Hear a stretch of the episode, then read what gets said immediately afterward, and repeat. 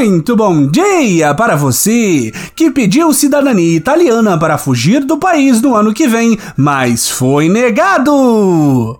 Muito boa tarde para você que gastou mais de 100 mil reais no cartão corporativo por dia. E muito boa noite para você que acha que primeira-dama deve ser meramente ilustrativa. Este é o Boletim do Globalismo Brasileiro, seu relatório semanal sobre a luta do nosso capitão contra as forças comunistas da já saudosa Gal Costa.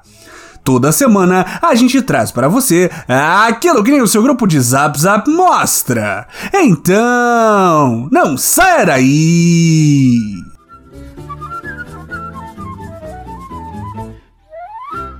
Patriotas, estão ansiosos para o dia de amanhã?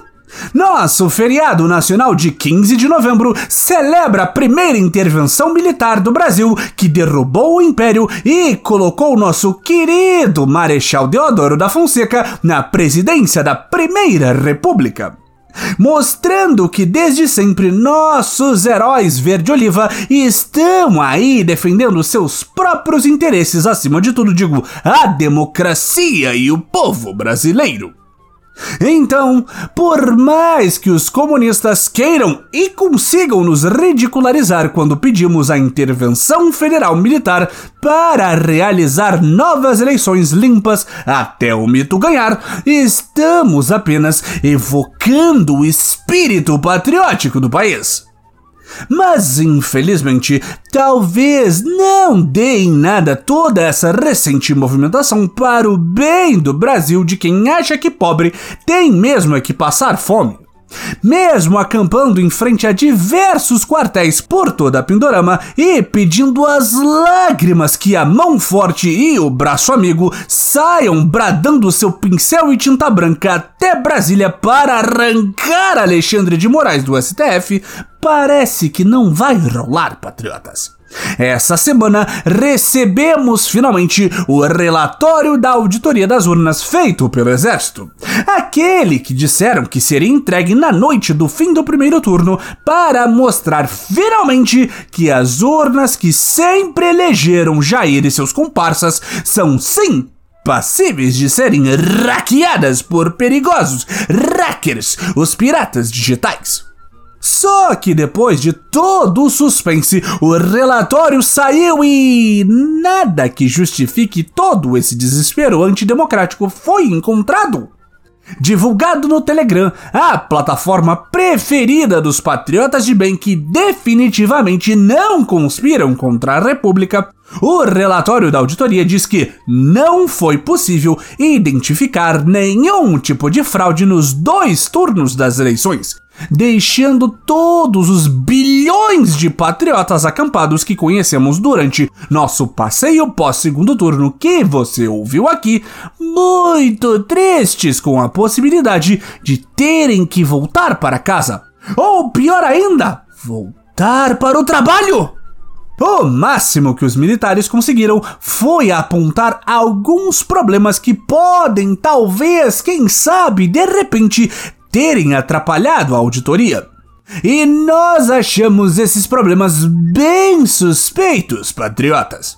Uma das regras para participarem do teste das urnas, por exemplo, era que os representantes das Forças Armadas só poderiam entrar na sala de testes com papel e caneta. Onde já se viu isso?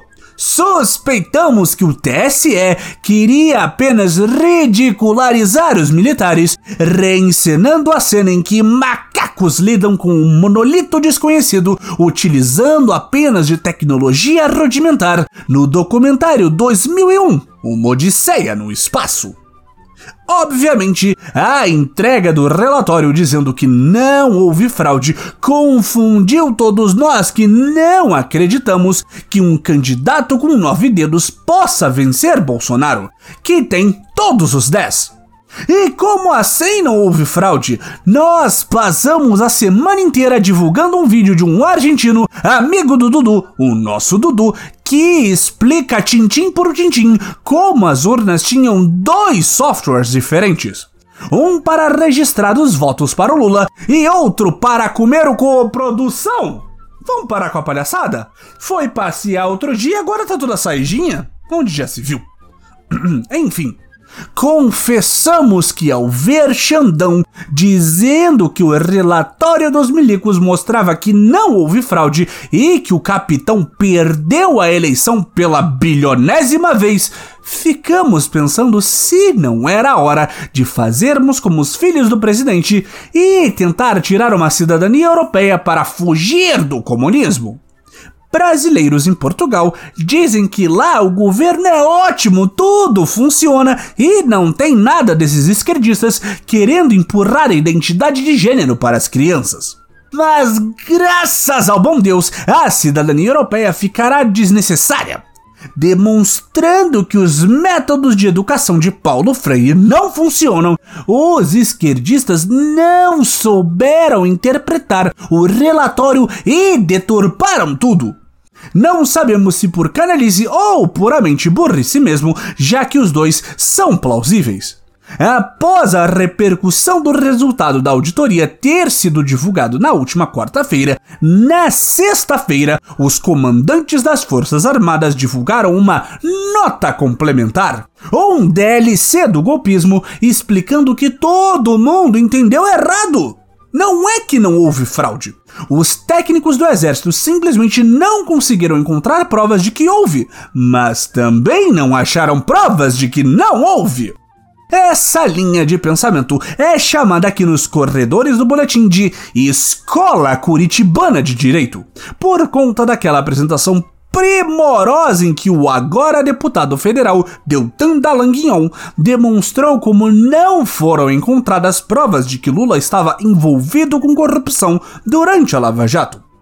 O argumento do assistente do Marreco foi que a ausência de prova era a própria prova, mostrando quão avançado era o esquema de corrupção.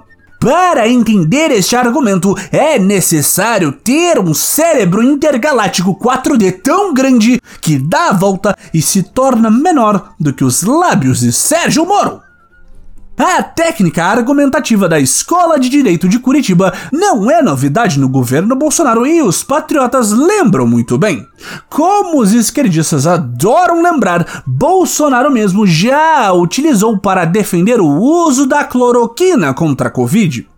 Ao ser questionado sobre a eficácia do remédio, o capitão disse que não há confirmação nem que tem, nem que não tem eficácia. E agora esse argumento ressurge da boca de militares para defender o questionamento das eleições.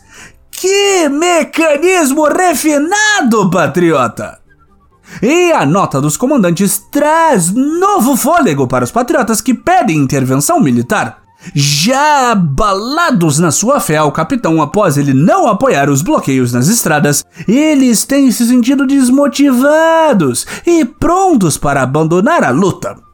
Com essa dúvida, fica claro que eles devem continuar insistindo, continuar lutando, continuar inventando datas, prazos e declarações aleatórias de que agora sim vão dar força total para esse movimento de bilhões de brasileirinhos por todo o universo conhecido. Quem sabe no aniversário da República as manifestações consigam seu golpe de presente!